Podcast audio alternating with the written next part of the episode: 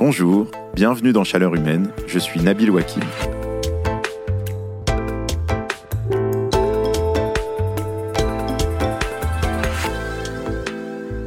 J'adore les jeux de société, même si je dois dire qu'en fait j'ai toujours été un peu nul.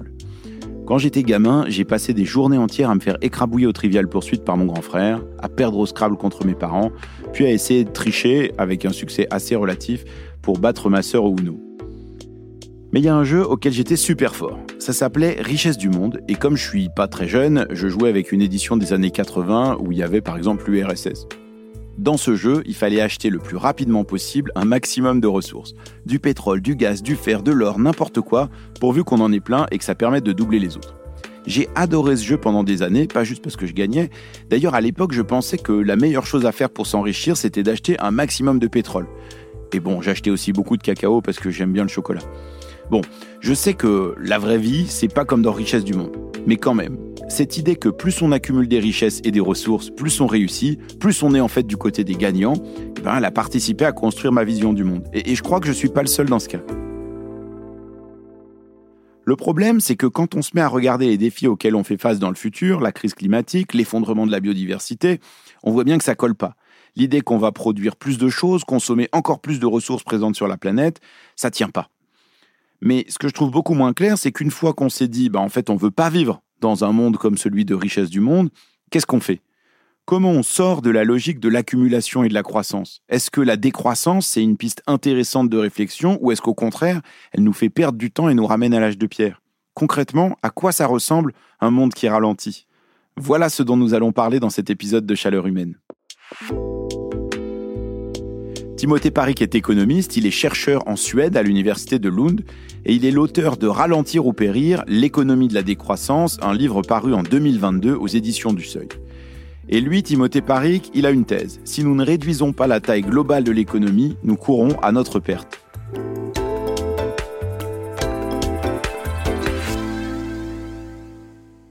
Bonjour Timothée Parik. Bonjour. Le point de départ de votre réflexion, avant même qu'on aborde la question de la décroissance, c'est justement la croissance. Aujourd'hui, on la mesure avec le produit intérieur brut, le PIB, euh, qui rassemble toute la production d'un pays, par exemple. Cet indicateur, il fait référence pour les économistes, mais aussi pour les États, pour les banques. Pourquoi vous vous dites qu'en fait le PIB c'est nul? Alors le, le PIB c'est nul, c'est vrai que c'est le PIB quand on l'utilise comme un indicateur de prospérité, ouais c'est vrai que ça c'est nul. C'est comme si on utilisait un podomètre comme un indicateur de bonheur. Un podomètre, c'est bien pour mesurer le nombre de pas qu'on fait chaque jour. Si on l'utilise pour ça, c'est un super indicateur. Pareil, le PIB, si on l'utilise pour estimer l'ampleur des transactions monétaires dans une économie, bah c'est trop bien. Ça fait exactement ça. Par contre, si on l'utilise pour le bien-être, le bonheur, la qualité des services publics et la prospérité en général, bah là on voit que c'est un indicateur qui n'a pas été conçu pour ça. Oui, mais on a tendance à considérer que quand il y a de la croissance du PIB, bah, il y a de la croissance de l'économie et que donc du coup la société va mieux parce que on produit plus, on consomme plus et donc en fait euh, on est dans une économie qui est en mouvement. À l'inverse, euh, quand euh, on produit moins et qu'on consomme moins, bah, on a tendance à considérer que ça fonctionne pas. Vous, ce que vous dites dans le bouquin, c'est en fait produire plus, ça veut nécessairement dire polluer plus. C'est impossible de produire quoi que ce soit sans énergie et sans matériaux. Même ce podcast qu'on est en train d'enregistrer là, qui va être dématérialisé, ça va être un service, hein, vous allez l'écouter comme ça, euh, de manière presque magique sur Internet ou à la radio. Et ben là, on utilise des micros, on est dans une salle, j'ai dû me dépasser pour venir ici, j'ai dû me nourrir, on est habillé, on est éclairé, tout ça. Donc c'est une infrastructure euh, biophysique.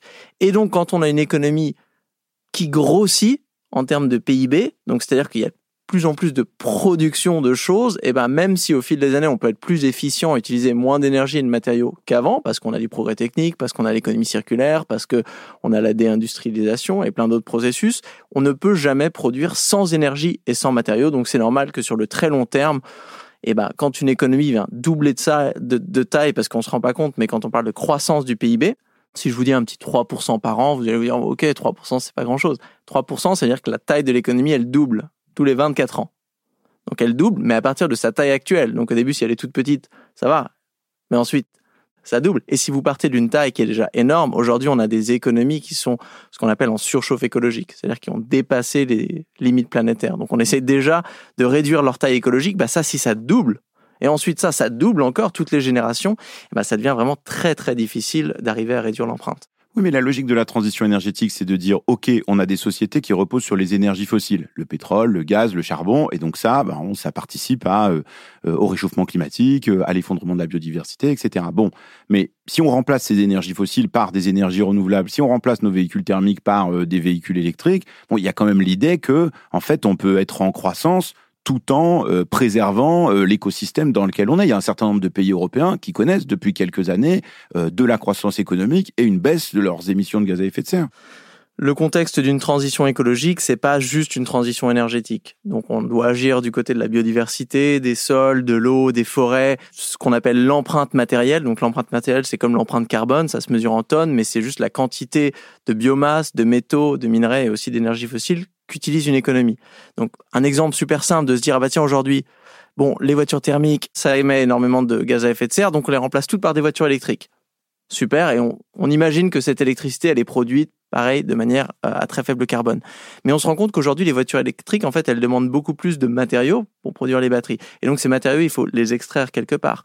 Quand on les extrait, on creuse, souvent, on vient détruire un habitat. Quand on détruit un habitat, eh ben, on vient souvent mettre en péril des espèces. Et pareil, quand on va creuser, on va utiliser énormément d'eau. Donc là, on voit qu'on a peut-être une baisse des émissions de gaz à effet de serre, mais on va avoir une augmentation de l'empreinte hydrique, l'utilisation de l'eau, ou de l'impact sur la biodiversité. Et L'autre, l'autre contrainte qui est très importante, c'est de se dire il suffit pas de baisser un truc. Donc, par exemple, là, il y a certains pays, 11 au monde, qui ont réussi à juxtaposer une croissance de leur PIB et une baisse des émissions de gaz à effet de serre. La France en fait partie. Mais il faut regarder de combien est-ce qu'on a réussi à baisser nos gaz à effet de serre et est-ce que c'est suffisant pour éviter un changement climatique, pour respecter l'accord de Paris, pour dire ce que le, le GIEC nous demande de faire. Et là, pour le coup, on en est très très loin. Donc la moyenne de ces 11 pays qui ont réussi donc à faire l'expérience de ce qu'on appelle un découplage absolu pendant la période 2013-2022, si on conservait cette vitesse, il leur faudrait 223 ans pour atteindre la neutralité climatique. Donc là, on se rend compte que c'est comme si moi je disais oui bon bah, j'ai j'ai 20 kilos à perdre là ça va j'ai fait un régime j'ai perdu 100 grammes en 10 ans bon est-ce que c'est vraiment un régime? Est-ce que je peux dire que je suis en pleine santé? Non, j'ai peut-être commencé le processus, mais il faut aller beaucoup plus vite. Et quand on va aller beaucoup plus vite aujourd'hui, et c'est l'argument de la décroissance, de se dire ce que l'on n'a pas réussi à faire dans une économie qui était soit stationnaire, soit en croissance, peut-être on arrivera à mieux le faire ou à le faire plus rapidement si justement, de manière sélective, on vient réduire la production et la consommation. Ouais, vous vous dites que la décroissance, c'est une réduction de la production et de la consommation euh, pour alléger l'empreinte écologique en général, donc pas simplement les émissions de gaz à effet de serre, planifiée démocratiquement dans un esprit de justice sociale et dans le souci du bien-être. Qu'est-ce que ça veut dire? Bah, Déjà, c'est pour faire la différence entre d'autres types de contraction de l'économie, une récession par exemple, ou une dépression, une récession sur le long terme, qui sont aléatoires et surtout qui ne sont pas sélectives parce que le but ici, on a un défi, il va falloir venir cibler bah, bien sûr les activités qui sont les plus intenses en énergie, en eau, en sol, en gaz à effet de serre, tout ce que vous voulez. Mais ensuite, il y a des gens derrière ces activités. Il y a une économie. Une économie, ça sert à quoi? À satisfaire des besoins. Donc si une économie, on la contracte, il faut faire très attention à ne pas trop la contracter, à ne pas trop arrêter des choses qui peuvent, qui sont absolument nécessaires, des hôpitaux, des services publics, plein de choses comme ça. Donc c'est pour ça que dans cette définition, on a cette idée d'une planification qui se fait dans un esprit de justice sociale et dans le souci du bien-être. L'esprit de justice sociale, il est important déjà parce qu'aujourd'hui, l'empreinte écologique, elle n'est pas homogène. Même dans un pays comme la France, avec de faibles inégalités, hein, relatives bien sûr à d'autres pays, eh ben, on a une belle stratification.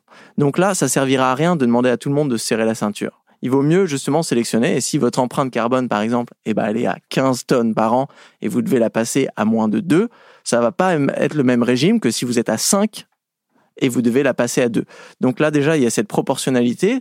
Il y a aussi des responsabilités historiques, il y a aussi une capacité à changer. Donc si vous êtes euh, au SMIC, euh, vous habitez dans un euh, dans un, un désert de mobilité, vous n'avez pas la même capacité à changer votre mode de vie que un autre ménage dans une autre région. Donc les capacités de changement vont demander en fait des, des accompagnements différents. Donc ça aussi c'est un aspect de justice sociale. Mais, là-dessus, euh, on pourrait même faire cet argument-là au niveau global, c'est-à-dire est-ce que cette idée de, de décroissance planifiée démocratiquement fonctionne pour euh, peut-être un pays industrialisé comme la France qui a une économie très développée, mais dans un certain nombre de pays, les gens aspirent à une forme aussi de croissance alors qu'ils sont dans des conditions de d'existence, de subsistance qui sont euh, pas du tout bonnes. Est-ce que là aussi la décroissance s'appliquerait? La décroissance, elle ne s'appliquerait que dans des pays riches aujourd'hui. En fait, pour être précis, il faudrait regarder justement les pays qui sont en surchauffe écologique, qui n'arrivent pas à réduire leur empreinte totale et qui ont déjà en inventaire complet des richesses assez pour satisfaire les besoins de leur population. Parce que si vous n'avez pas assez, je ne sais pas, pas assez de médecins, de médicaments, de voitures, de logements dans un pays, et que vous allez réduire la production, vous allez créer de la pauvreté. C'est mécanique. Par contre, en France, et c'est le cas pour la plupart des pays à haut revenu, si on prend l'intégralité des logements, des voitures, des habits, de la nourriture, des médecins, de tout ce que vous voulez, vous faites un inventaire, théoriquement, si ça s'était partagé équitablement, personne ne manquerait. Par contre, il y a des pays, les pays du Sud aujourd'hui, où la pauvreté est un problème de production. Et c'est là où, en fait, la décroissance dans les pays riches va se connecter parce qu'elle va permettre une croissance dans les pays du Sud. Parce qu'on l'a vu, produire plus de choses, il nous faut de l'énergie, des matériaux, des sols, des choses comme ça. À l'échelle globale, aujourd'hui, on est déjà en surchauffe écologique, au niveau de l'humanité. Ça veut dire que si on veut avoir un surcroît de croissance dans les pays du Sud, il va falloir libérer des ressources quelque part. La question, c'est on les libère où? Aujourd'hui, ce qui tombe vachement bien, c'est que justement, par exemple, sur le budget carbone, ce sont les 10% les plus riches de la planète qui utilisent la moitié du budget carbone mondial. Donc ce sont ceux, en fait, qui sont le plus éloignés de la pauvreté, qui utilisent le plus ces ressources, et donc dans une logique de décroissance, eux vont baisser énormément leur utilisation du budget carbone global pour que cette partie puisse être transférée à des pays du Sud. Enfin, je dis transférée, c'est pas comme si on, se donnait des bouts de papier avec des permis de CO2. Hein. On, comprend bien sûr qu'il va falloir s'auto-limiter dans notre utilisation des ressources. Donc là, en fait, on a une double pression qui va demander aux pays riches une décroissance le plus vite possible. Et c'est pour ça que moi, quand on me dit, mais non, regardez, la France arrive à baisser ses, gaz à effet de serre de quelques pourcents par an, je me dis, oui, mais c'est, c'est, c'est très très loin d'être nécessaire. Enfin, c'est très loin d'être suffisant plutôt.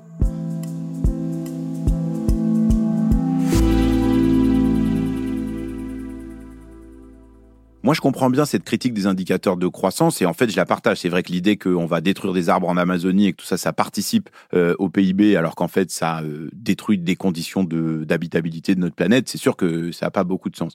Mais ce que je comprends pas très bien, c'est qu'à partir du moment où on dit il faut réduire la taille de l'économie, il y a certaines choses auxquelles il faut renoncer. Bah, comment on décide à quoi il faut renoncer? Par quoi on commence? Euh, Qu'est-ce qu'il faut décroître d'abord et comment on décide? L'objectif, c'est pas de réduire la taille de l'économie. L'objectif, c'est de faire plein de changements à plein de niveaux. Par exemple, sortir des énergies fossiles, utiliser moins la voiture, faire de la rénovation thermique. Mais ce qui est certain, c'est qu'à la fin de la transition, si vous allez voir votre docteur, il doit vous dire oui, il y a des kilos en moins. Et de la même manière, moi, en tant qu'économiste écologique, je suis un petit peu le docteur de l'économie euh, française. Et si à la fin de la transition, vous venez me voir et vous montrez une empreinte carbone, une empreinte énergétique, une empreinte sol, une empreinte eau qui est supérieure à celle que vous aviez avant la transition, bah, je vais vous dire, vous avez beau avoir fait des trucs, ça n'a pas marché. Mais je sais pas si je suis super convaincu par l'analogie avec le médecin, parce qu'en fait, euh, bah, il y a plein de manières différentes de soigner des gens, et donc on pourrait dire, bah, il y a plein de chemins différents pour arriver à baisser nos émissions de gaz à effet de serre, avoir une empreinte euh, euh, moins importante sur la planète. Et d'une certaine manière, si on veut faire ça démocratiquement, si tout le monde se réunissait en disant bah voilà quels sont les moyens qu'on veut utiliser, peut-être que les gens ils diraient pas euh, on choisit euh, le traitement du docteur Parik de la décroissance et, peut-être même que euh, choisiraient d'autres moyens de le faire. Ce que je comprends pas c'est comment on dit aux gens bah en même temps il faut réduire énormément la taille de l'économie donc renoncer à plein de choses et en même temps bah il faudrait qu'on décide collectivement et démocratiquement. Est-ce qu'à un moment donné ça s'oppose pas? Faut toujours le préciser, la croissance, c'est un, concept macroéconomique. Donc les choix, par exemple, à l'échelle individuelle, moi j'aime beaucoup le, triptyque de éviter, substituer, améliorer. Donc là, c'est les choix qu'on a à faire individuellement. Si euh, moi, par exemple, je pense à ma mobilité, eh ben, je vais essayer d'éviter le plus de déplacements, on va dire aller en voiture. Après que j'ai évité le maximum de déplacements, je me dis, OK, il y a des trucs, je dois absolument le faire, je vais substituer. Au lieu de prendre la voiture pour aller au travail, je sais quoi, je vais prendre un transport en commun. Et le jour où je dois vraiment prendre la voiture pour aller quelque part, eh ben, je vais améliorer. Donc euh, là, je vais prendre la voiture, mais je vais essayer de faire en sorte que ce soit une voiture électrique, plus légère, faire en sorte de la partager avec des gens. Mais ce qu'on fait à travers ces trois actions, par exemple, c'est de sauvegarder des ressources. Si on sauvegarde des ressources quelque part et qu'elles sont utilisées à un autre endroit dans l'économie, bah, macroéconomiquement, ça marche pas. Donc c'est pour ça qu'à l'échelle macroéconomique, quand on regarde l'intégralité de tous les comportements, et c'est dans le, la démocratie, elle n'intervient pas dans le choix de réduire ou non la taille de l'économie, mais de se dire, en termes de mobilité, est-ce qu'on prend moins de voitures, est-ce qu'on prend plus de trains, est-ce qu'on prend moins d'avions, et comment, est-ce qu'on décide de partager plus de voitures? Là, il y a plein d'options. Quand on revient à l'échelle macroéconomique, malheureusement, il n'y a que deux choix.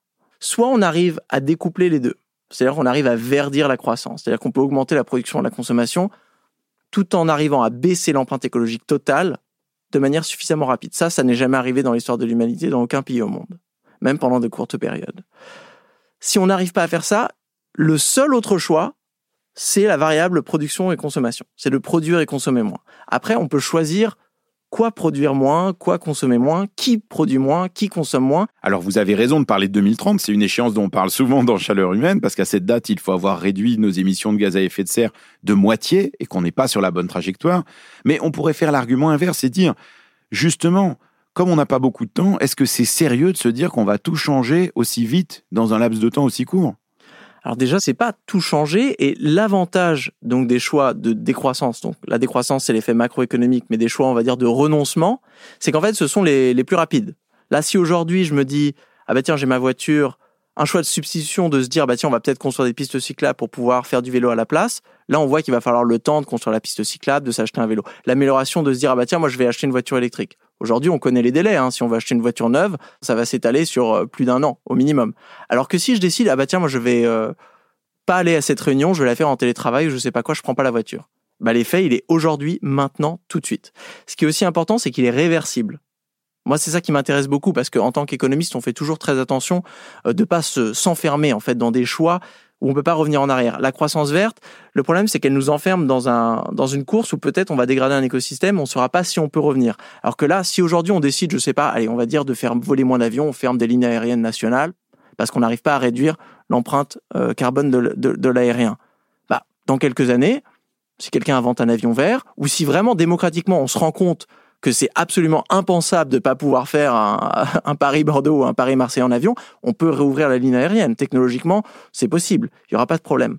Donc moi, c'est plutôt justement pour pouvoir nous donner sur le long terme beaucoup plus d'options en termes de satisfaction des besoins qu'aujourd'hui, je pense, il faut agir sur les budgets. Et ça, c'est mon deuxième commentaire.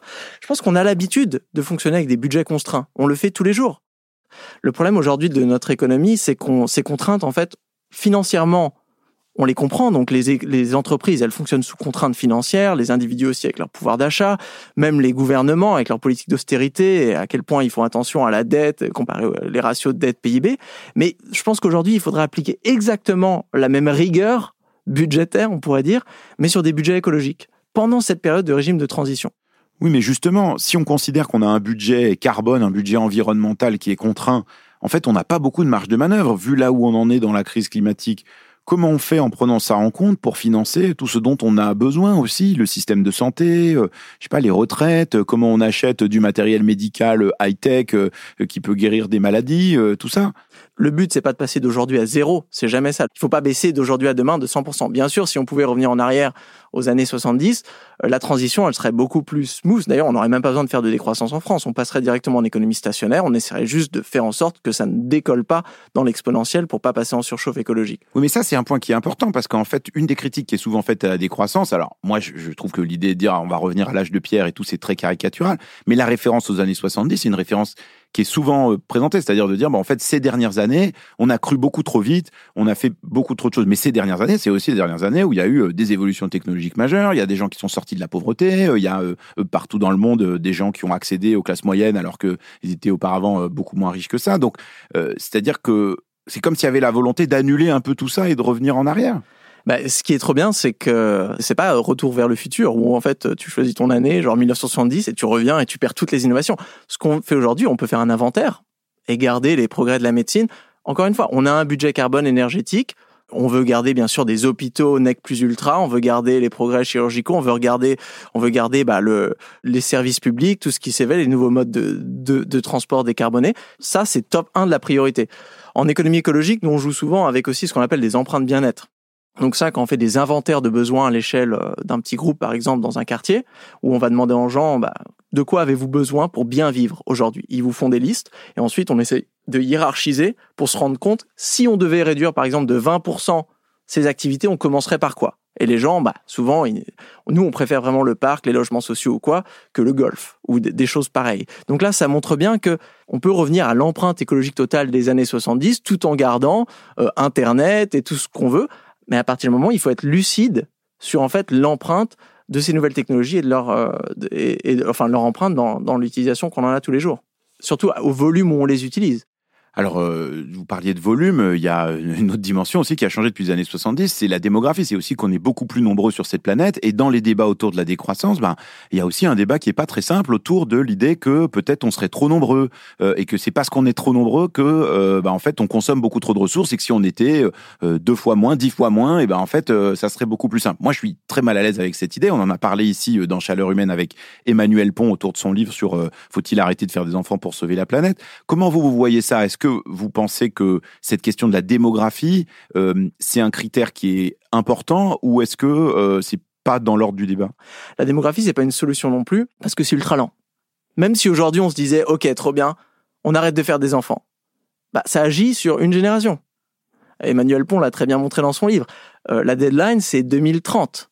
Quand on pense à l'inventaire des besoins, de tout ce qu'on peut faire dans la vie, entre euh, avoir 12 caméras sur un iPhone au lieu d'en avoir 5, entre avoir une voiture un petit peu plus grosse, un petit peu plus lourde, un parking, le métavers, je sais quoi, ou faire des enfants avec les gens qu'on aime et fonder une famille. Enfin, je me dis quand même, je pense en termes d'empreinte bien-être, il y a un truc qu'on va sacrifier en dernier, et ce sera notre capacité, euh, bah, justement, d'avoir des enfants. Donc là aussi, c'est pour ça que c'est une solution qui serait pas efficace si on l'utilisait, mais aussi politiquement et culturellement, c'est une solution qui est pas nécessaire et encore heureux parce que si elle l'était, le débat serait encore plus compliqué. Et un autre point que je trouve important, c'est que il y a quand même des aspirations dans toute une partie de la population à pouvoir acheter plus de choses, à pouvoir voyager en avion, avoir une plus grande maison, voire avoir, euh, je sais pas, une voiture rouge comme une Ferrari. De quel droit on va leur dire, bah, les plus riches, ils y ont eu droit pendant des années, et vous, vous n'en verrez jamais la couleur parce qu'en fait, la fête est finie. Moi, je vois ça plutôt comme un, un partage d'une ressource rare. Donc aujourd'hui, les Ferrari, par exemple. Bon, admettons que même sans la publicité, même sans Hollywood et tout ça, le Ferrari, ça restait vraiment le kiff de ce que ça veut dire d'être humain, vraiment le désir premier. Bah, on admettrait qu'il y a peu de Ferrari, parce qu'elles sont difficiles à produire, parce que ça consomme énormément, donc on peut pas tous avoir une Ferrari. Donc là, se poserait la question de dire bah, comment est-ce qu'on partage l'usage des Ferrari pour qu'on puisse tous se faire un petit peu kiffer? Aujourd'hui, dans une économie capitaliste, en fait, on rationne les Ferrari au niveau du pouvoir d'achat. On dit bah voilà, seulement si tu as quelques millions à claquer, tu peux avoir une Ferrari. Les autres, pas de Ferrari, jamais vous regardez les photos et vous en rêvez et vous vous dites que peut-être le jour où l'économie elle fera 30 fois la taille qu'elle fait aujourd'hui, peut-être que tout le monde aura des Ferrari. Mais ça c'est pas possible. Donc on ne peut pas dire aux gens à quoi rêver.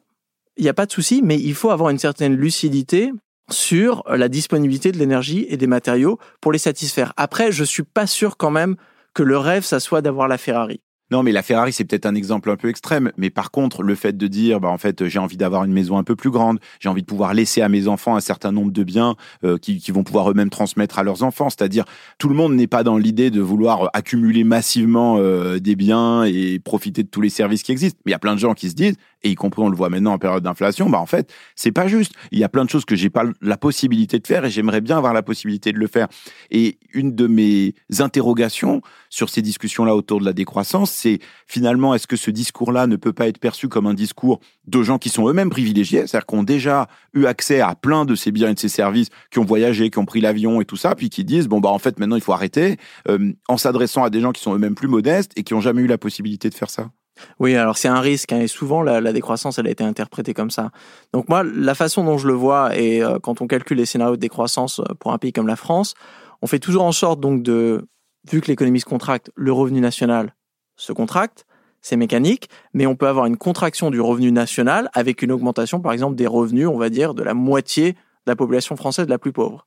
Donc là, c'est un petit peu paradoxal, parce que quand on entend des croissances, c'est vrai, c'est, pas tout le monde va se serrer la ceinture. Bien sûr, les gens aujourd'hui qui sont en situation de précarité, ils vont avoir accès à plus. C'est normal. Et donc, c'est pour ça que j'ai vraiment mis le mot justice sociale dans la définition, parce que c'est extrêmement important que pour tous les Français aujourd'hui qui n'ont pas accès à la quantité suffisante de biens et services pour pouvoir avoir une vie décente, dans la transition écologique, il va falloir leur prévoir une part plus importante pour que ça soit fait. Alors ça, je comprends très bien euh, en théorie, mais justement, est-ce que ça reste pas un peu trop théorique? C'est-à-dire euh, là-dedans, c'est pas juste une question de fixation des prix et de d'organisation économique. C'est quand même euh, la question des désirs individuels et collectifs. C'est de changement culturel aussi dont on parle. Quand on demande aux gens, par exemple, ces études qui suivent les gens tout au long de leur vie, sur plusieurs générations ou en fin de vie, et leur demandent voilà, qu'est-ce que vous avez vraiment kiffé dans votre vie? Les gens disent pas, franchement, moi j'aurais vraiment dû prendre un deuxième boulot pour pouvoir avoir une Ferrari ou une plus grosse bagnole ou plus d'argent sur mon compte en banque.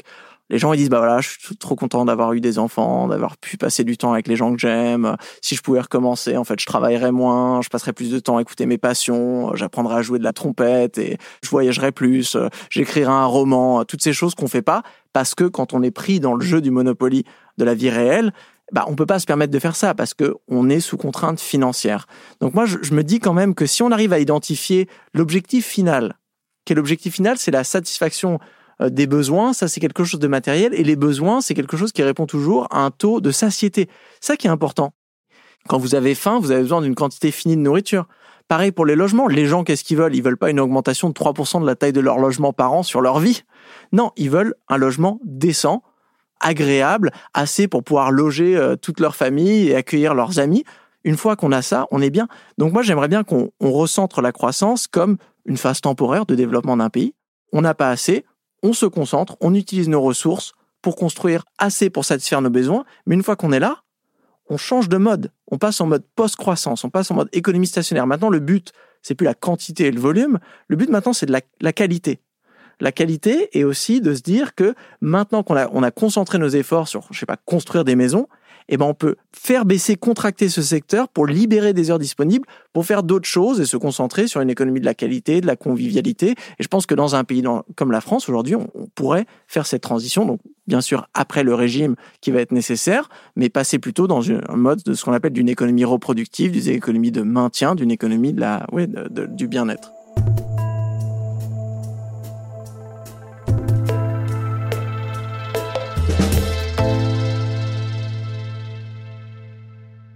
Alors justement, sur cette euh, question de comment on fait pour euh, y arriver, comment on prend ce chemin-là, d'une certaine manière, si on rentre un peu dans le concret, euh, si on voulait s'engager sur cette route, par quoi il faudrait commencer?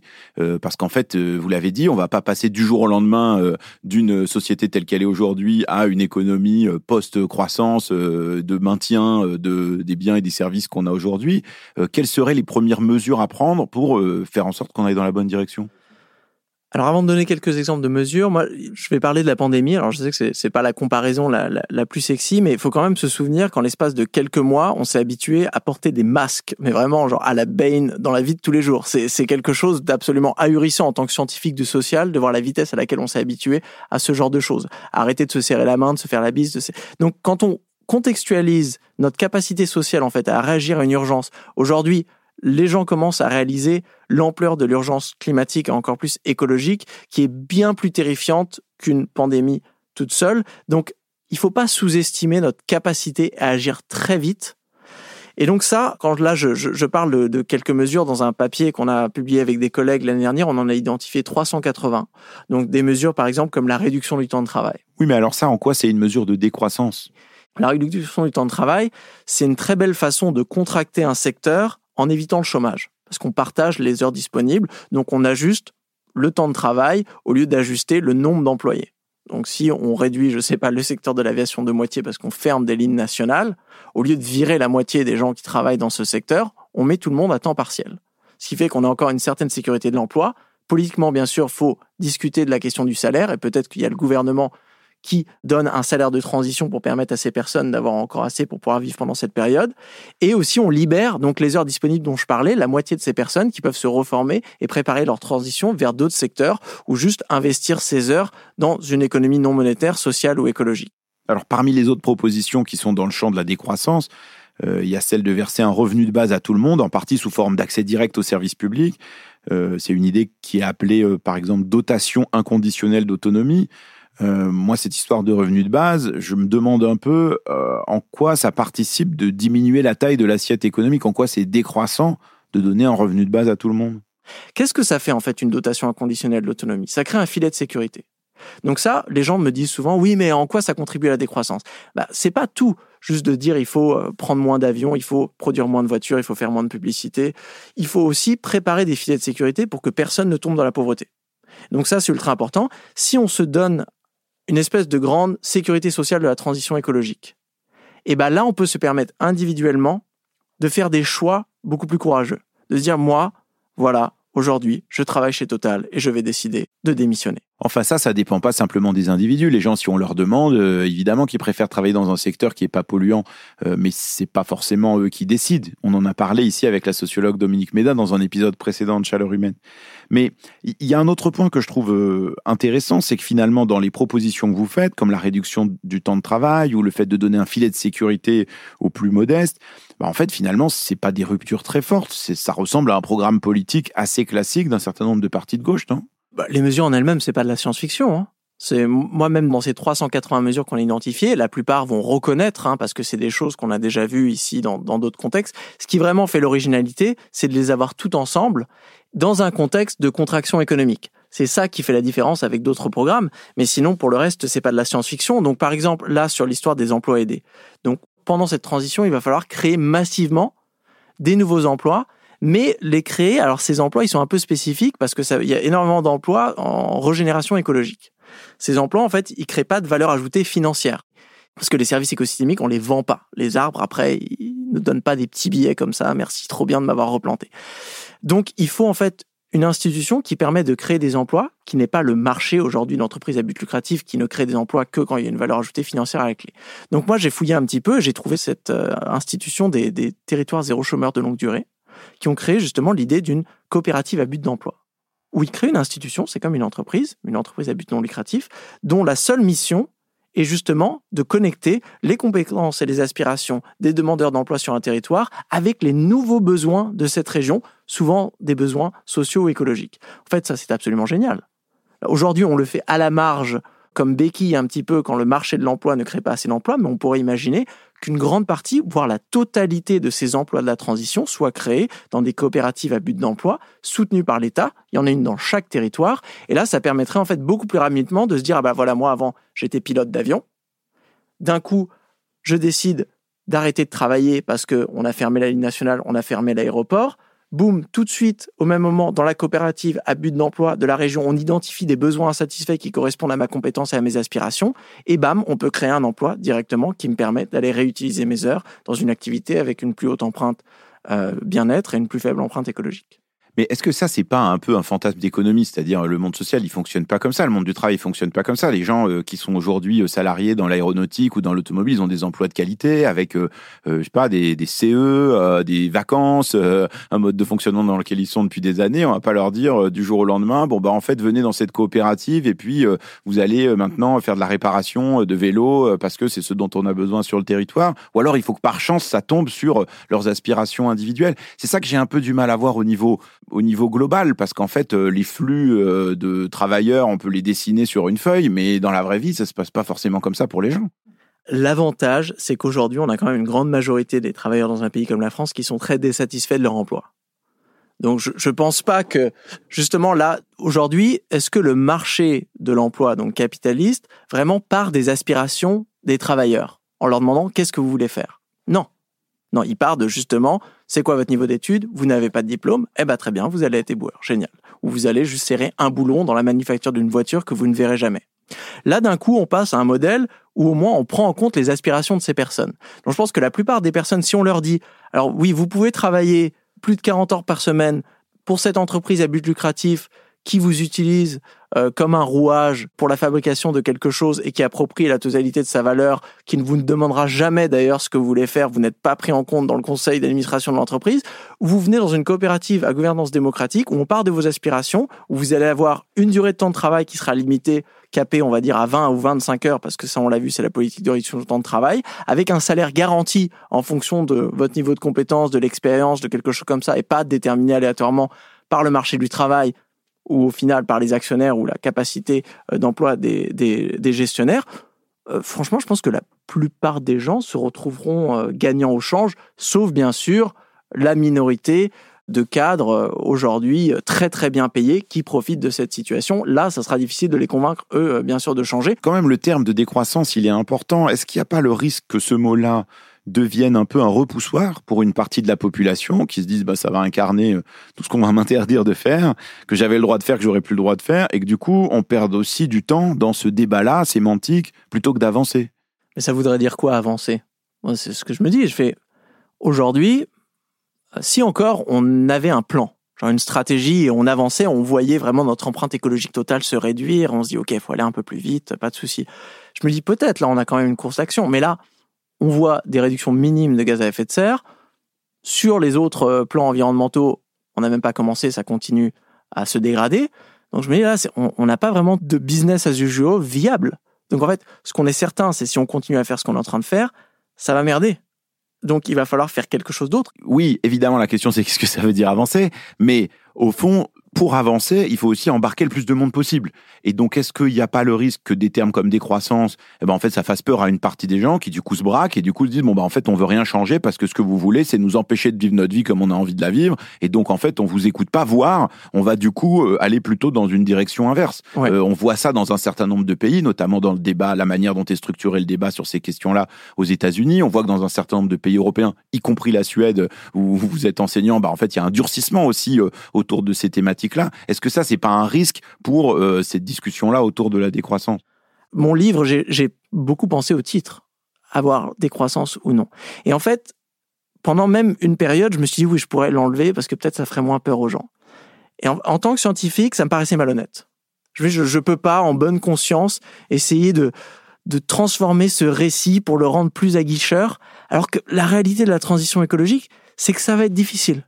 C'est qu'on va devoir faire des choix, va y avoir des renoncements, je pense que ce qu'on en sait scientifiquement aujourd'hui, c'est qu'il y aura aussi des co-bénéfices sociaux qui peuvent être très importants. Donc après la transition, je pense qu'on va voir le bien-être augmenter, la qualité de vie. Il y a quand même une lumière à la fin du tunnel. Mais sur la période de transition, moi, je, je me sentais pas en fait de mentir aux gens qui allaient lire mon livre pour dire mais Timothée, le mec, il délire complètement quoi. Il est dans l'utopie la plus totale avec son économie du bien-être là. Vous parlez de lumière au bout du tunnel, malgré toutes ces mauvaises trajectoires qu'on a décrites pendant une heure. Est-ce que euh, il y a quand même des choses qui vous donnent de l'espoir euh, Vous dites euh, quand même il y a des choses qui vont dans la bonne direction?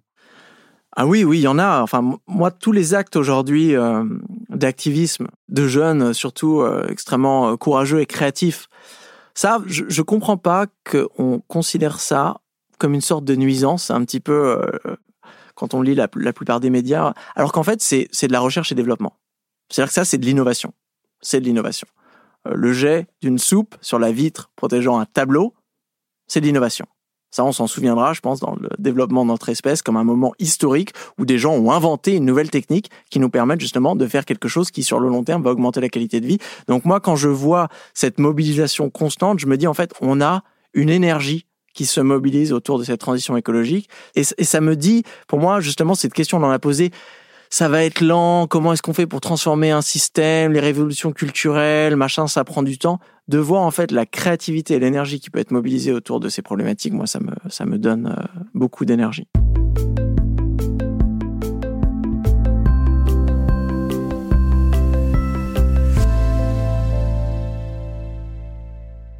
Alors avant de vous laisser repartir vers la Suède enchantée, je voulais savoir comment vous vivez cette transition à un niveau plus individuel. D'abord, est-ce que vous, vous avez fait décroître des choses chez vous? Bah oui, bon, comme euh, tout écolo, moi, quand je suis tombé dans la science de la soutenabilité euh, en, 2010, j'ai dû faire, euh, bah, commencer par faire des calculs de son empreinte carbone et faire des choix. Donc c'est le moment où j'ai dû arrêter de prendre l'avion, arrêter de manger de la viande. Euh, pareil, où j'ai dû vraiment, en tant qu'économiste, me poser la question de où j'épargne mon argent, euh, de toutes ces choses-là. Est-ce qu'il y a euh, un livre, un film, une œuvre de fiction, une bande dessinée qui vous a récemment influencé dans votre pensée là-dessus, sur ces sujets-là? Alors j'en partage deux, et là vraiment c'est que du bonheur, faut pas hésiter. Deux romans. Donc un roman de l'économiste grec Yanis Varoufakis, qui est vraiment l'un des l'un des économistes aujourd'hui, je pense, les plus analytiquement puissants euh, qu'on a de, notre génération, qui a écrit un bouquin en 2021 qui s'appelle Another Now. Alors, ce qui est spécial, si vous avez l'habitude de lire Yanis Varoufakis, d'habitude, c'est de l'économie très théorique. Là, c'est un roman. Un roman à la interstellar, un petit peu de voyage dans des univers parallèles, où justement, euh, un, une personne se retrouve dans voyager dans une économie post-capitaliste, euh, écoféministe, éco-socialiste, où Yanis Varoufakis vraiment là il se il se lâche quoi. Il design l'économie euh, comme il en rêvait et c'est extrêmement intéressant. et si vous voulez la version française, un autre bouquin, Paris pour tous, d'Adria Klent, qui a été publié, je crois, en 2021 aussi, il me semble, où ça raconte les, les élections présidentielles de 2021 qui seraient remportées par l'équipe d'Émilien Long, un économiste qui ressemble beaucoup à Thomas Piketty hein, dans le livre, mais spécialiste de la réduction du temps de travail. Un dernier point, parce que vous avez parlé dans ce qui vous donnait de l'espoir de, des actions euh, d'un certain nombre de militants du mouvement climat. Est-ce que vous, si vous étiez sollicité pour le faire, vous auriez vous enchaîner à une centrale à charbon ou euh, devant une raffinerie euh, à participer à des actions peut-être qui sortent du champ de la recherche scientifique? Ah bah bien sûr, moi ça fait des années que je participe au camp du climat, par exemple chaque année en Allemagne et au mouvement Ende Gelände où c'est ultra bizarre parce que moi j'y vais en tant que scientifique parce qu'ils ont des euh, écoles d'été. Donc pendant trois jours, j'enseigne l'économie écologique, la décroissance aux 1, 1000, 1500 activistes qui sont là. Et ensuite, pendant trois jours, ce sont les activistes qui nous enseignent les techniques de blocage, machin. Et ensuite, à la fin, on s'habille tous en blanc et on va bloquer une mine de charbon. Mais on n'a pas le choix. Moi, j'aimerais bien rester dans mon bureau. D'ailleurs, j'aimerais tellement ça que si on arrivait à, résoudre la crise climatique, la crise écologique ou quoi, moi j'arrêterais d'être économiste. Je fais pas ça pour le plaisir. Je serais philosophe ou euh, je ferais de la physique quantique ou des trucs beaucoup plus marrants. Donc s'il vous plaît, arrêtons cette grande crise écologique pour que je puisse enfin changer de métier. Merci Timothée Paric. Merci à vous.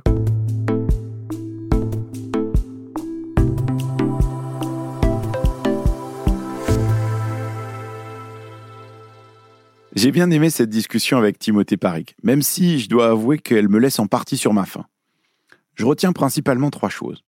La première, c'est cette critique des indicateurs de croissance. Ce qu'explique Timothée Paric, c'est que notre thermomètre est inadapté pour expliquer ce qui nous arrive. Expliquer l'évolution de l'économie par la hausse de production sans prendre en compte les effets désastreux de cette production, c'est plus possible en fait. Pourquoi considérer que raser des forêts c'est bon pour le produit intérieur brut alors que planter des arbres ça compte pas? Là-dessus, je trouve que son analyse touche juste. Alors c'est sûr, changer les indicateurs, ça résout pas le problème. Mais quand même, ça nous faciliterait bien la tâche d'arrêter de regarder au mauvais endroit. Le deuxième point qui m'interpelle, c'est justement que cette critique des indicateurs, de ce fameux produit intérieur brut, elle illustre bien la critique du modèle économique dans lequel on est. Produire plus, consommer plus, pour pouvoir produire plus, pour pouvoir consommer plus, et inversement. Comme dirait un chanteur moustachu, et ça continue encore et encore quelque part, quand on lit les rapports du GIEC, bon, moi je lis que les résumés, hein, on voit bien qu'il n'y a pas d'autre choix que de modifier ce modèle économique. C'est là où je trouve que la réflexion de Timothée Paric est intéressante. Si on veut que nos modes de vie soient compatibles avec la vie future sur cette planète, il faut accepter de renoncer à un certain nombre de choses. Pas simplement par la contrainte, mais parce qu'on aura décidé collectivement de le faire. Et c'est vrai que cette approche-là, elle n'existe pas vraiment dans les modèles économiques. Une des choses qui m'a fait réfléchir là-dedans, c'est cette idée de choix réversible, un peu comme ma vieille parka. Renoncer à quelque chose aujourd'hui, comme une ligne aérienne par exemple, c'est avoir un impact positif tout de suite sur notre environnement, et pour autant, ça ne veut pas dire que c'est pour toujours. Je trouve que cette idée, c'est une source intéressante de réflexion sur le long terme, en tout cas pour moi. Ça m'amène à mon troisième point. Je ne suis pas sûr de bien voir le chemin qui permet d'atterrir à la société du bien-être dont parle Timothée Paric. Oui, en théorie, les gens préfèrent leurs amis aux objets, les liens plutôt que les biens, le bonheur partagé au plaisir solitaire. Mais je trouve que cette manière de le raconter, en fait, ça me semble un peu un rêve d'économiste. Comme s'il suffisait de changer les conditions du monde économique et alors, bon, bah, les gens vont finir par s'y retrouver. Paradoxalement, ça me fait penser à ce que disait un invité de Chaleur Humaine qui lui pense un peu l'inverse de Timothée Paric. L'économiste Christian Gaulier, lui, il pense qu'on va y arriver en taxant le carbone, qu'en fait c'est la taxe carbone qui va changer aussi les comportements des uns et des autres parce que ce qui sera plus polluant coûtera plus cher. Timothée Paric, lui, dit en fait c'est en réduisant la taille de l'économie qu'on va y arriver. Je trouve bizarrement que les deux se répondent, comme s'il fallait d'abord changer les paramètres de notre économie et la société suivra. On retombe ici sur cette question de nos désirs individuels et collectifs. Comment faire pour nous donner envie de ce changement profond? Est-ce que des mécaniques économiques, ça suffit pour le faire? C'est là que je vois pas bien comment on atterrit. Comment on fait collectivement la liste de ce à quoi on doit renoncer? C'est pas la même chose d'accepter de plus arroser les golfs en été que d'arrêter de construire des pavillons avec jardin. Comment on fait pour s'auto-convaincre, nous, que renoncer aujourd'hui à des choses, c'est la garantie d'une vie meilleure plus tard? Alors on peut aussi le voir en regardant le verre à moitié plein. Ça me fait penser à un vieux dessin publié dans la presse il y a une quinzaine d'années par le dessinateur américain Joel Pett. On voit un homme qui s'exclame lors d'une conférence de l'ONU Mais si ça se trouve, tout ça c'est un gigantesque mensonge et on a créé un monde meilleur pour rien du tout. Voilà peut-être une piste de réflexion. Quel que soit le nom qu'on donne à ce changement de modèle, qu'on parle d'économie du bien-être ou de post-croissance, de modèle décroissant ou des pains au chocolat, pardon, j'étais obligé de faire cette blague, si ce monde-là apparaît comme un monde qui nous fait rêver et dans lequel nous avons tous à y gagner, la route sera sûrement plus belle. Alors je suis curieux de savoir comment vous, vous avez compris ce raisonnement et cette analyse sur la décroissance, et je serais ravi que vous m'écriviez pour me le dire, comme d'habitude, à l'adresse chaleurhumaine.fr.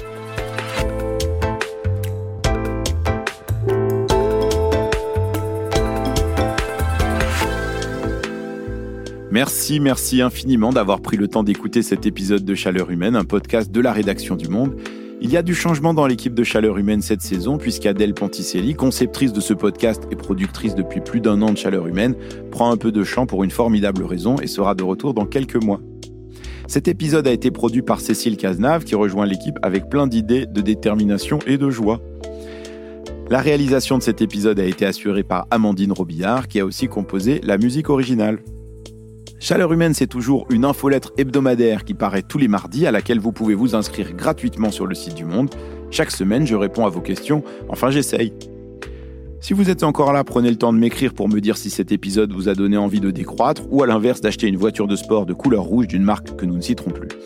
Vous pouvez m'envoyer vos critiques, vos avis et des fonds d'artichaut farcis à la tomate et au parmesan à l'adresse chaleurhumaine.lemonde.fr. Si cet épisode vous a plu, vous pouvez bien sûr le partager à vos amis et en débattre et également venir mettre des commentaires sur votre plateforme de podcast préférée. La semaine prochaine dans Chaleur Humaine, on parlera planification mais sans décroissance avec celui qui est chargé de la planification écologique auprès de la Première ministre, Antoine Pellion. Avant de vous quitter, une bonne nouvelle, un mot pour vous dire que L'heure du monde, le podcast quotidien de mes camarades de bureau euh, journalistes au monde, est désormais disponible sur toutes les plateformes gratuitement, et ça, ça me réjouit quand même beaucoup. Je vous retrouve la semaine prochaine pour réfléchir, débattre, explorer et se gratter la tête en chantant pour faire face aux défis climatiques. Merci pour votre écoute et bravo, non, vraiment bravo d'être resté jusque-là. À bientôt.